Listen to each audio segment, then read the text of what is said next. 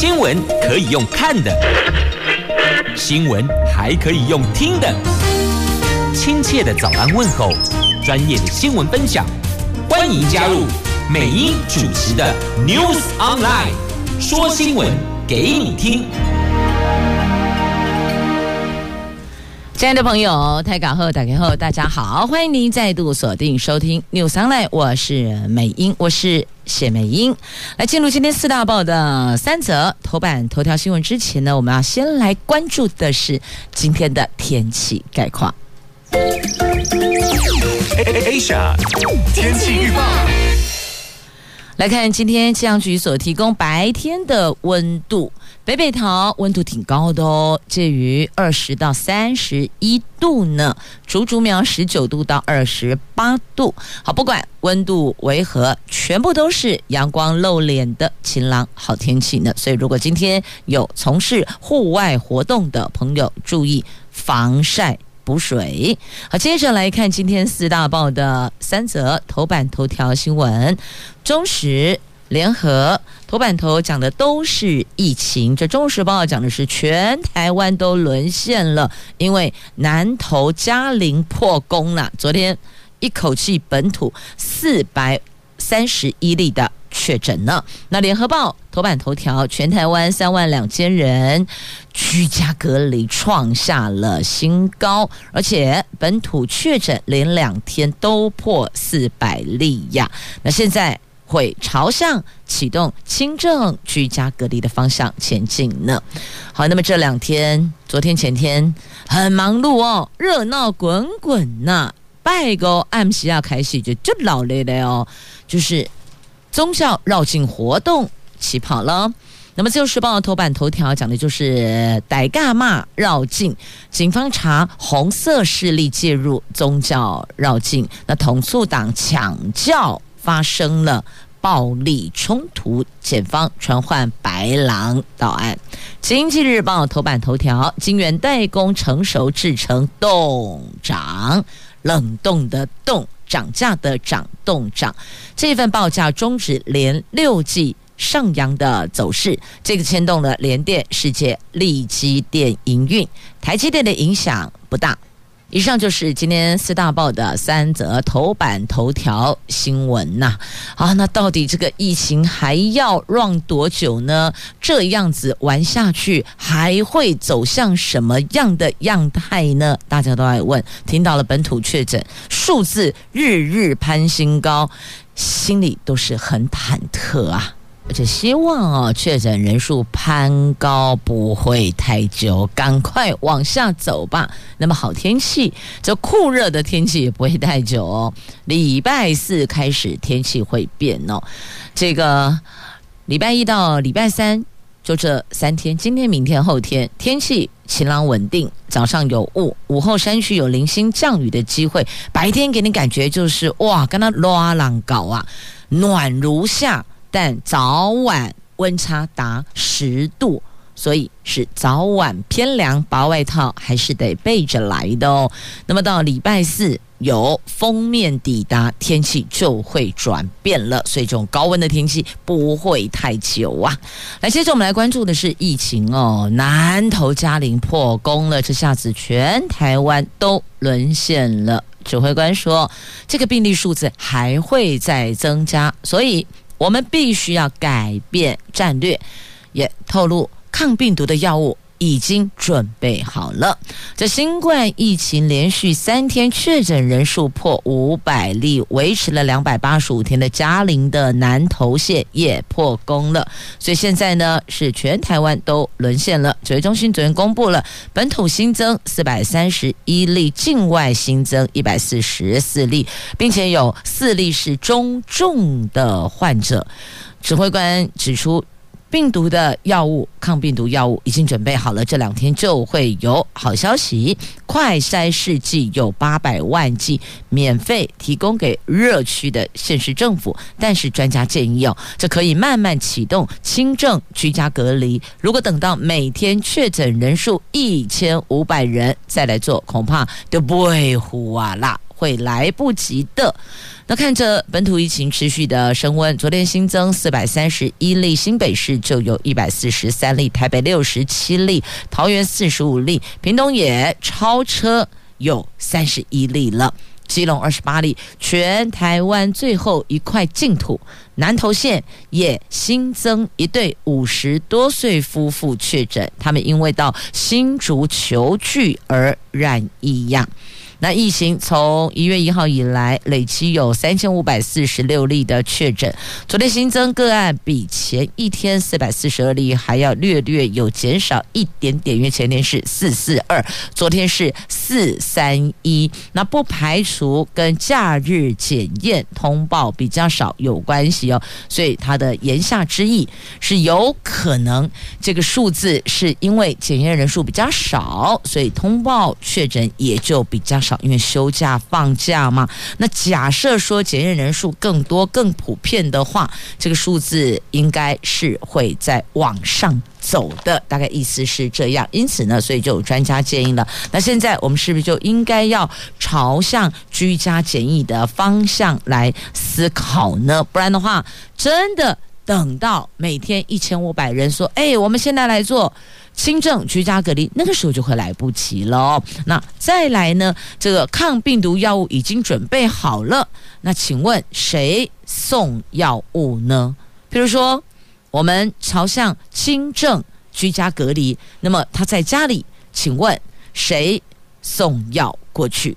那今天要规划这一趴的推演哦，我们来。演练一下，那怎么做会比较好？那专家是建议诊所派送。那如果同住在一起没有确诊的家人打三剂疫苗，请问可不可以上班呢？就是我们住在一个屋檐下，假设家里有这甲乙丙丁四位成员，那甲确诊了，住在一起的乙丙丁并没有确诊，那么他们已经打好三剂疫苗，那么这种。状况可不可以上班呢？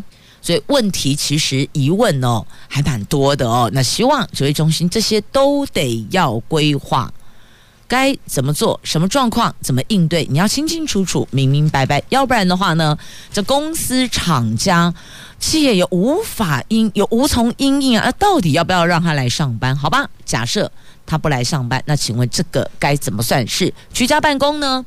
还是说是？无几星的，亦或者有几星的，这些可能都要先提出来，大家讨论哦。这是在今天中时头版头条，那么在联合头版头也提到了有关居家隔离人数的部分，三万两千人呢。这三万两千人居家隔离这个数字还会再往上走，因为现在的确诊人数本土。还压在单日是五百以下嘛？那是本土加境外加起来才是破五百。那如果以本土来讲的话，目前还没有单日冲破五百的数字。但你看，以这个状况来看，全台湾就有三万两千人居家隔离了。那假设如果这些人数再往上攀升，那代表居隔的人数会更高了。那一旦翻倍怎么办？所以专家才建议、啊，我们要不要超前部署，就应该要来启动轻症居家隔离。那轻症居家隔离的话，还有其他的问题要去因应跟面对哦。那么到底谁去送药哦？你丢北好跟我卖个给我去上游啊？呃，毕竟没有那么的专业，也很担心哪一个环节不够到位，那因此反而成了。被传染的一个破口，其实新来对嘛是担担呐，嘛是会惊啦。好，那到底谁去送药？那如果说建议诊所派送，那请问诊所的人力在哪里？对，我要问的就是，认为诊所的这些专业的医护人员，他们可以。让大家放心来做这件事。那请问他的人力在哪里？诊所不能够因为都要派送药品，而本来应该要照顾来挂诊的患者，反而停摆了嘛？所以，如果是要从这一环去拨补人力，那请问这一环的人力是否有到位？那替代方案又是什么？所以这些都是要讨论清楚的。那再来有关刚刚提到的哦。这到底能不能上班？同住家人有确诊，但是我打了三剂，请问我可不可以出门去上班呢？好，这是要去思考的哦。这轻症居家隔离固然是能够守住医疗量能不爆棚，但它还是有必须要去面对的所在呀。这不能够略过，如果不先构思完整，届时碰到问题。那会是另一个灾难呐、继续来关注疫情哦。现在也有声音说呢，要推社交距离的 App，但有专家，那么也有立委担忧，这会不会变成是另外一种电子监控了呢？正因为国内疫情延烧，卫福部长陈时中昨天松口，将检讨现行的防疫战略。他说，应付欧米孔病毒，不能再使用扩大框列居家隔离对象的方式，所以将朝向。科技防疫、自主应变以及精准疫调、适度匡列的做法因应，接下来将力推社交距离 App 到一千两百万的下载量。不过呢，专家和国民党籍的立委质疑也忧心，他这个是哦，以疫情之名行监控之实啊。好，那所以这个。如果假设真的成型的话哦，这不管你是去过了天上人间还是地上人地上炼狱，好了，通通都会出来，还是五天去修了八次水管，恐怕这个都会被。了解哦，我真的想被了解，讲得很含蓄了哦。好，所以专家说这个使用不当，恐怕有治安疑虑呀。那他现在可能会要求公务人员还有企业必须要下载，希望能够冲一千两百万的下载量呢。这是昨天卫福部长所提出的。他说，欧米孔的病毒。症状比较轻，传染力很强，潜伏期很短，所以它有这种轻强短的特性哦，就是症状轻嘛。所以你看，现在确诊轻症或是无症状，但是它传染力超微超强的，那潜伏期又很短，它具有这种特性，只要一天半。它就可以再传播，潜伏期也从过去的七天缩短到三天。如果是用过去的疫调方式，这个无法跟上传播的速度，所以我们要采科技防疫，要用自主应变，要走精准疫调，做适度框列。那 PCR 快筛弹性运用，居家为主，隔离照护轻症跟重症做。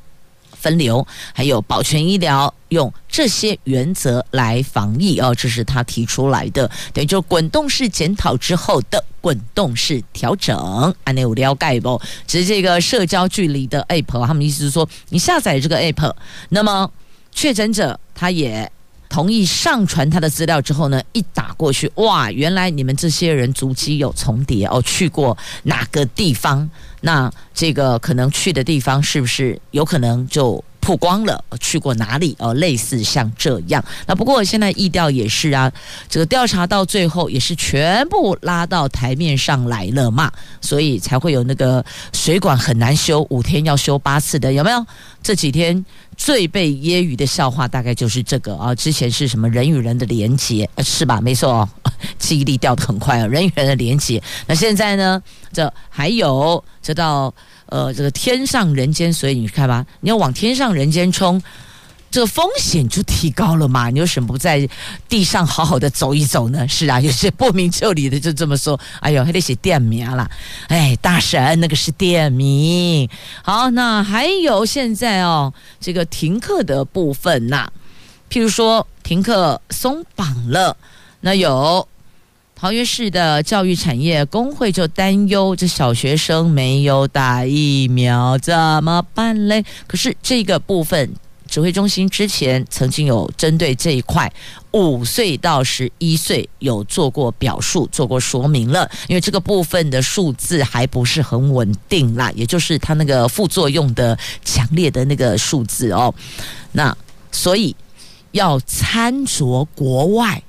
等他们比较成熟了，在这一趴，那比较稳定了，让我们觉得比较安心了，我们才会来思考五岁到十一岁是打疫苗的议题啊。这个是之前曾经有提出来讨论过，也的确像现在这个状况，确确实实做爹做娘的真的会很担忧啊，拢会惊，便是说。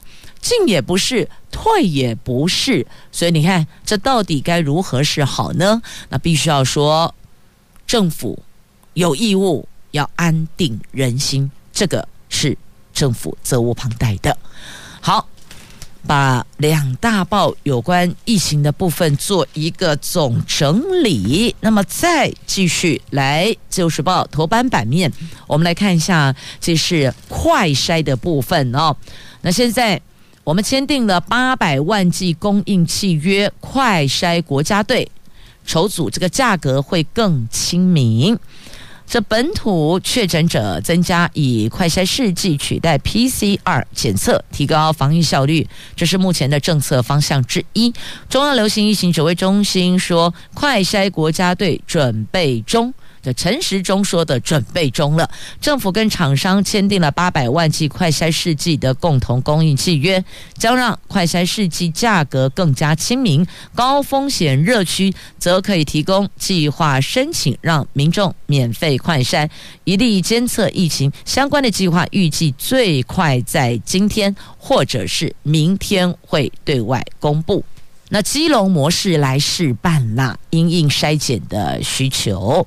那目前在超商、药局、医疗器材行、药妆店、卖场都可以买到快筛试剂，价格大概每支三百多元。陈时中多次强调，价格一定要降下来，因应当前扩大筛检的需求。先以基隆模式来试办，八百万剂的共同供应契约正在做，未来供应平台范围会做得更大。那么疫情发生之初，口罩国家队。成功降低民众取得口罩的价格。那当被问到是否成立快筛国家队的时候，陈时中说：“这都在准备中。”所以看来我们这一块也很热闹哦，有很多的国家队依序要登台了。好，现在是快筛国家队，但说真的，一剂快筛三百多元，请问我们一家四口？每天快筛要一千多元，那请问几天要快筛一次呢？那这个部分的价格真的太高了。快筛试剂的成本有这么高吗？不能以量制价吗？应该要把价格压得非常非常非常亲民，要趴到地上的亲民。你必须要思考，一家有多少人？那每一天，亦或者，譬如说，我们现在它是那个一点一天半就有传染力了，那是两天要快筛一次，还是要三天，还是要五天？所以这些都是增加家庭的支出。想想看，因为疫情，其实很多人的收入都短少了。那如果还要增加这些要自费支出的话，请问这些人的生计，这些家庭的生计该何去何从啊？这个是不是在供应契约当中，在价格的谈判过程里，亦或者是不是国家要再介入，在这个部分怎么来做一个比例分摊呢？这是现在可以想象得到的。如果因为这个价格而造成有些人他就不做快筛了，那请问快筛国家队的意义又在哪里呢？那是不是只好就会逃避了呢？继续，我们来看一下中时头版下方的新闻。来看这个北约东翼边境将会扩大常设驻军呢。这奥地利的总理跟英国首相先后造访乌克兰首都基辅。这奥地利的总理内哈默跟英国首相强森在九号先后到乌克兰首都基辅会晤了总统泽伦斯基。那奥地利的总理承诺，欧盟将加码制裁俄罗斯，直到战争结束。那强森则是赞扬泽伦斯基的领导，也宣布英国将追加对乌克兰的军事援助，会运送价值一亿英镑（换算台币是三十七点六三亿元）的高级军事装备给乌克兰武装部队。那同时也承诺，他们提供的武器包括了星光防空。飞弹，还有八百枚的反战车飞弹以及其他精准武器弹药。此外，英国还将提供乌克兰一百二十部的装甲车辆，还有新型的反舰飞弹系统，强调英国会持续增强对俄罗斯的制裁，并且提供给乌克兰经济与防御性军事等协助。那泽伦斯基则赞扬强森是反对俄罗斯侵略最有原则的人之一呀，呼吁西方其他国家跟随英国的脚步。而且乌克兰的人民在街头巧遇英国首相强森，超激动的，然后把两指公鸡桃核送给强森。跟泽伦斯基哟，然后说我买了这个是要给在波兰的朋友，因为这这个公鸡桃壶曾经在博罗江卡的橱柜上。为什么会有这一趴呢？哦，原来是这样啦，就是说，在基辅西方的博罗江卡日前遭到俄罗斯猛烈轰炸，四处都是断垣残壁，在其中有一栋坍塌的高楼里，被发现了有一套完好无缺的橱柜暴露在外外面，这整个橱柜都厚厚哟，规章厚厚哦，上面还立着一纸。乌克兰传统的公鸡桃核丝毫没有受损，完整无缺，毫无损伤，立在那里，所以这个成为了乌克兰人民坚韧的象征，所以是有一个意义存在的。所以呢，这一名妇人把这两只公鸡桃核送给两位领导人，这个有一些这个政治的象征意义在里面哦。那现在看到北约东翼边境会扩大常设驻军呐，那奥地利的总理他也到布查去查访，那也要国际调查罪行，就要国际赶快了解俄罗斯的罪行，要公布，要制裁哟。那么这个是在今天中时头版下方的新闻，在联合头版下方则是特别提醒哦。乌东大战一触即发，为什么呢？因为根据情资显示，俄罗斯的军队他们的车队绵延十三公里，集结在乌东啊加空博内。接下来，乌东、乌南会是下一个战场，所以乌克兰总统泽连斯基要平民尽速撤离，就乌东跟乌南的平民。赶快撤，赶快走，不要再留在这个地方了。所以乌东大战可以说是一触即发，因为俄罗斯的军队他们往这个方向去的，集结在这个地点了，人。集结在那里，就表示他们下一趴的重点非常有可能就是在乌东地区，所以媒体下新闻标题说乌东大战一触即发呀。好，那焦点拉回国内，这个不是一触即发，这真的已经打起来了。来看《自由时报》头版头条的新闻，这个宗教绕境就发现呢，为了抢教有三波暴力冲突，真的街头的趴起来呀。好，来看一下《自由时报》头版头条的新闻：中华统促党总裁白狼张安乐前天晚上在彰化大甲骂绕境活动。带人抢妈祖銮轿，爆发了三波的冲突，造成了彰化警分局的副分局长钟正邦还有两名警员挂彩。警方现场逮捕了六个人，发现他们全部都是竹联帮地虎堂的成员，而当中有多个人都穿着统促党背心制服。那警政署长陈家清昨天对黑道分子撂下重话，而且将追查是不是有红色势力介入宗教的绕境活动，那警方依妨害公务等罪将六个人移送检方。检方则说，这个案子有特定人士涉嫌煽惑教唆犯罪，已经传唤张安乐等人到案说明啊。这还记不记得之前政府有说嘛？这个宗教应该是指挥中心讲的了啊，说宗教绕境没有抢教这一怕了，因为抢教常常就是大家会比较有。更多的一个肢体上的接触，跟有可能爆发冲突，所以特别在之前有说了，就是绕境可以，但没有不可以有强效的活动，还有弄丢卡也没有，对不对？但前天确实就发生了这些事情哦。那么张安乐是说，有跟妙方讲好了哦，这电话中有讲好，就是由他们来扛轿，就由张安乐他们来扛轿。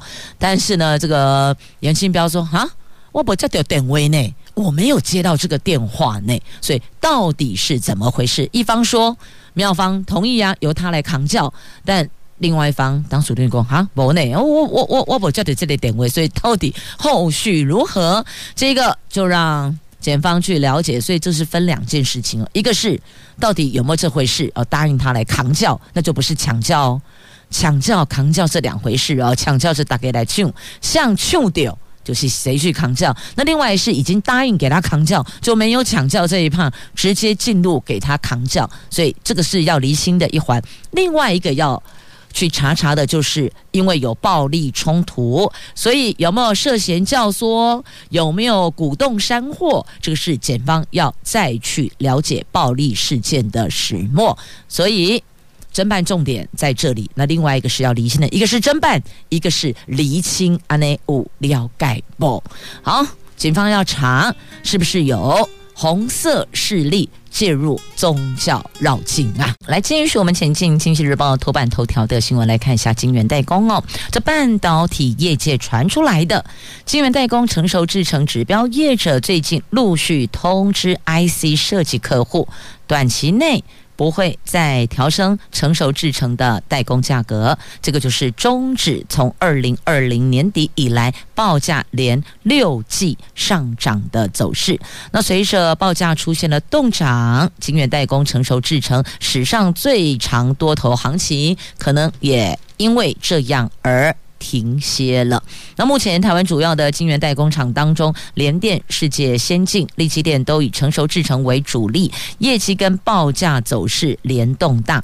那台积电营收获利跟产品的平均单价成长，主要动能都是来自于先进制程的领先，成熟制程则大多是先进制程配套服务或是转向特殊应用，因此受到成熟制程代工价格的波动影响不不大啦，那现在主动的告知了，短期之内不会调升，也就代表说这个价格是动涨的。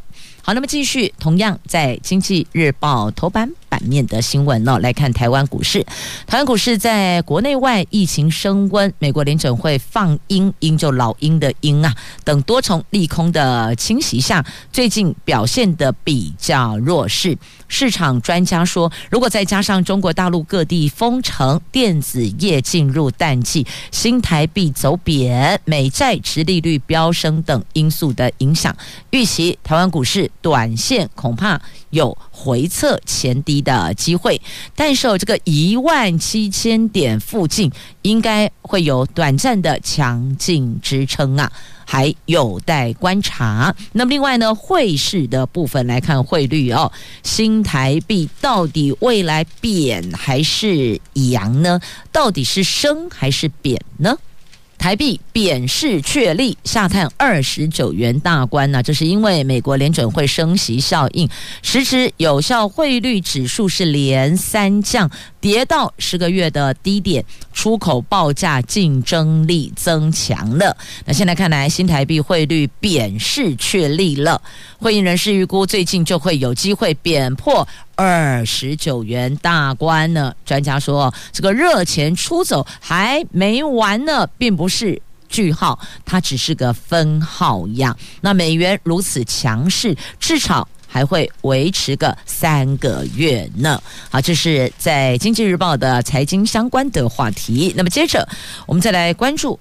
在《旧时报》头版下方，这个到底有没有泄露民众个资呢？因为它并没有针对这个声音先去做去识别化，就把它交给厂商了。那请问，声音辨识度很高的人，譬如说像美英，每次我只要。一开口，人家一听听一下就说：“哎，你是不是亚洲电台，或是亚太电台，或是飞扬电台的美音？”我说：“是啊。”所以像类似像我们声音辨识度这么高的，那如果是把录音还原出来，那一听就知道打这个一九九九的喜虾米郎了。那请问这个有没有泄露个资的问题呢？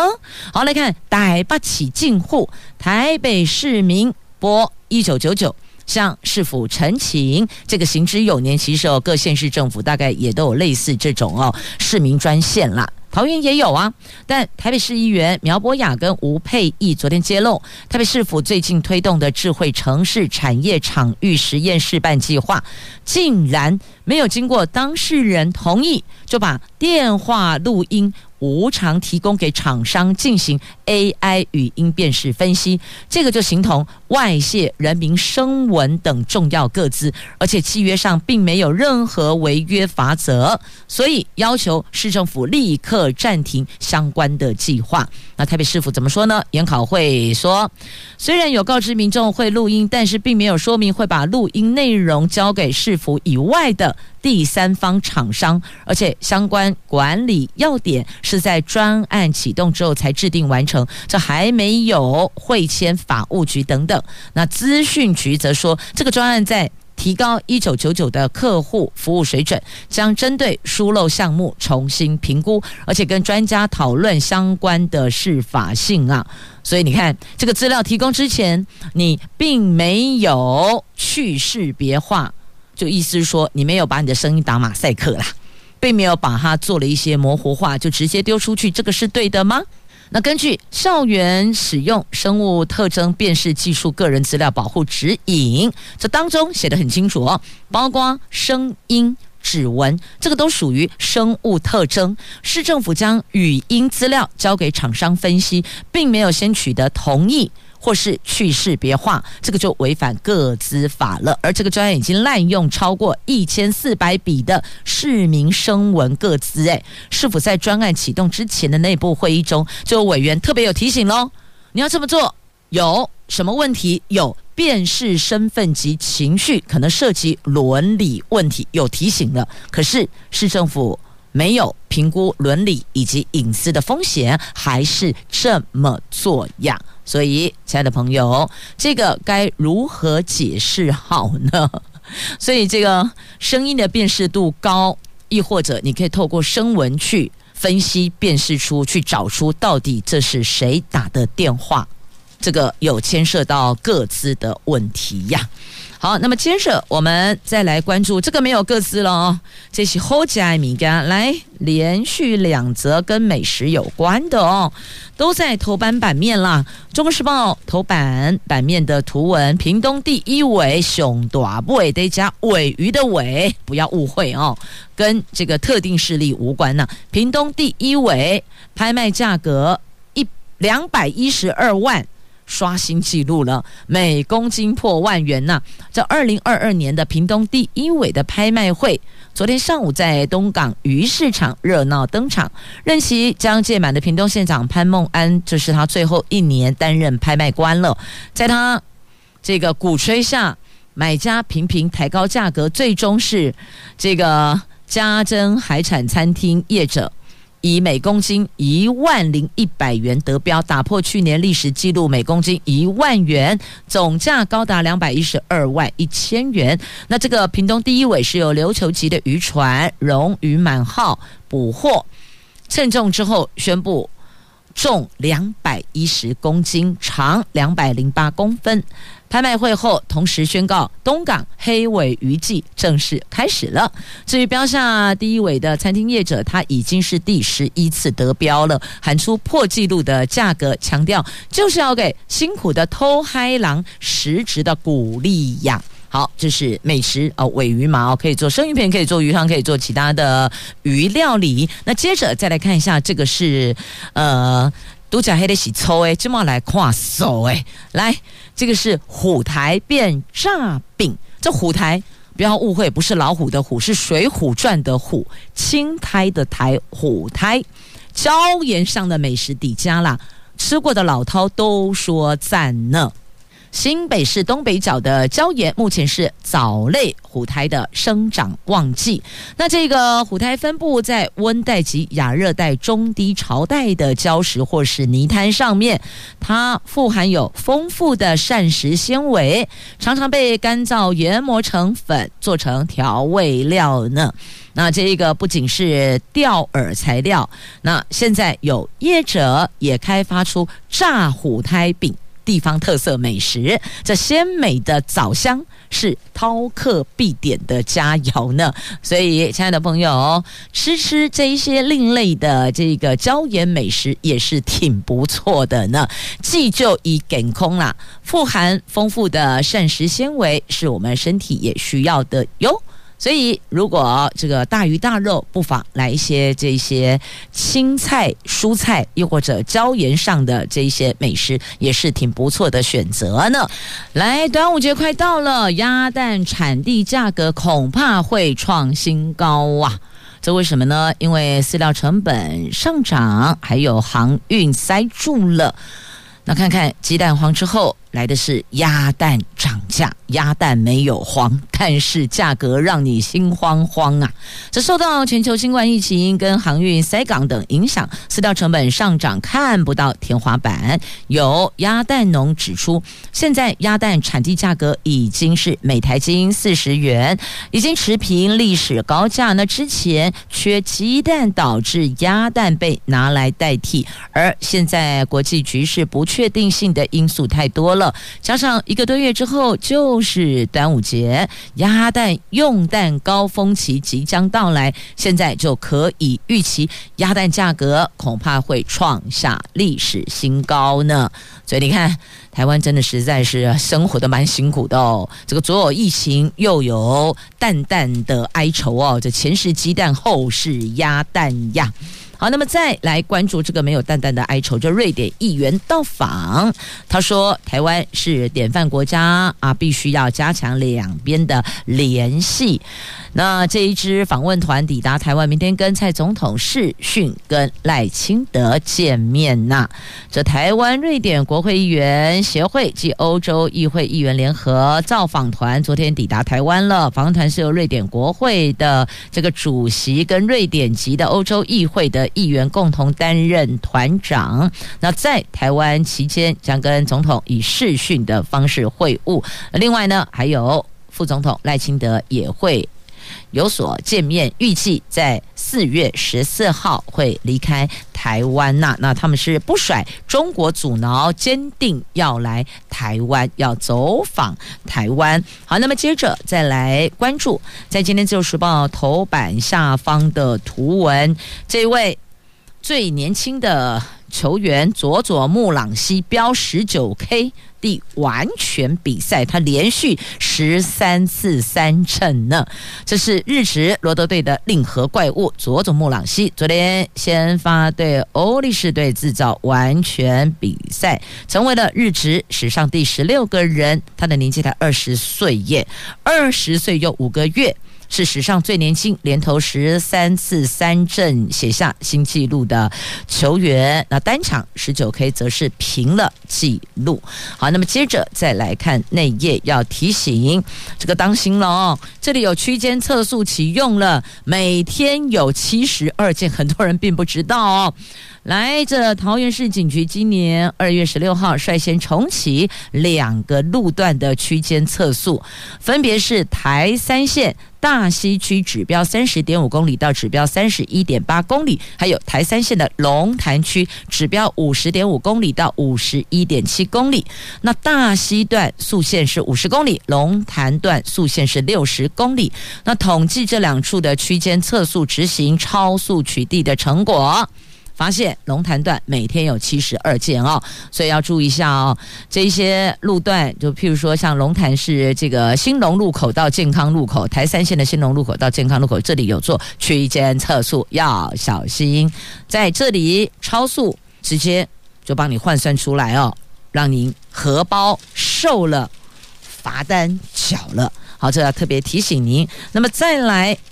来一个比较轻松的吧，来，小朋友喜欢溜滑梯，这个通宵的烟囱溜滑梯爆红了，最快四月中可以启用。这苗栗县新生公园是通霄镇的第一座的全龄公园，以通霄发电厂为主体意象，打造了一座电塔烟囱溜滑梯。今年二月曾经有这个工人邀请外送员试溜没完工的溜滑梯，但也让。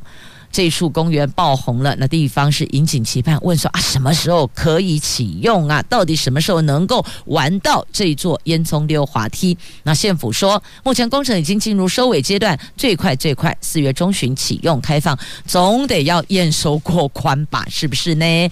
好，那么。再来，新竹市的港南运河将发展独木舟活动，这也是挺好的哦。这虽然媒体拍的画面很远，但我一眼就能看出来，这个就是林志坚市长哦。好，港南运河今年夏天邀你来这里玩独木舟，它的上游有设净化设施呢。好，这是提供您的选。像出游的选项哦，在未来多了一个选择，也谢谢朋友们收听今天的节目，我是美英，我是谢美英，祝福你有愉快而美好的一天。今天是星期一了，该上班的、该上课的，请准备就位啦。再次感谢收听，我们明天上午空中再会了，拜拜。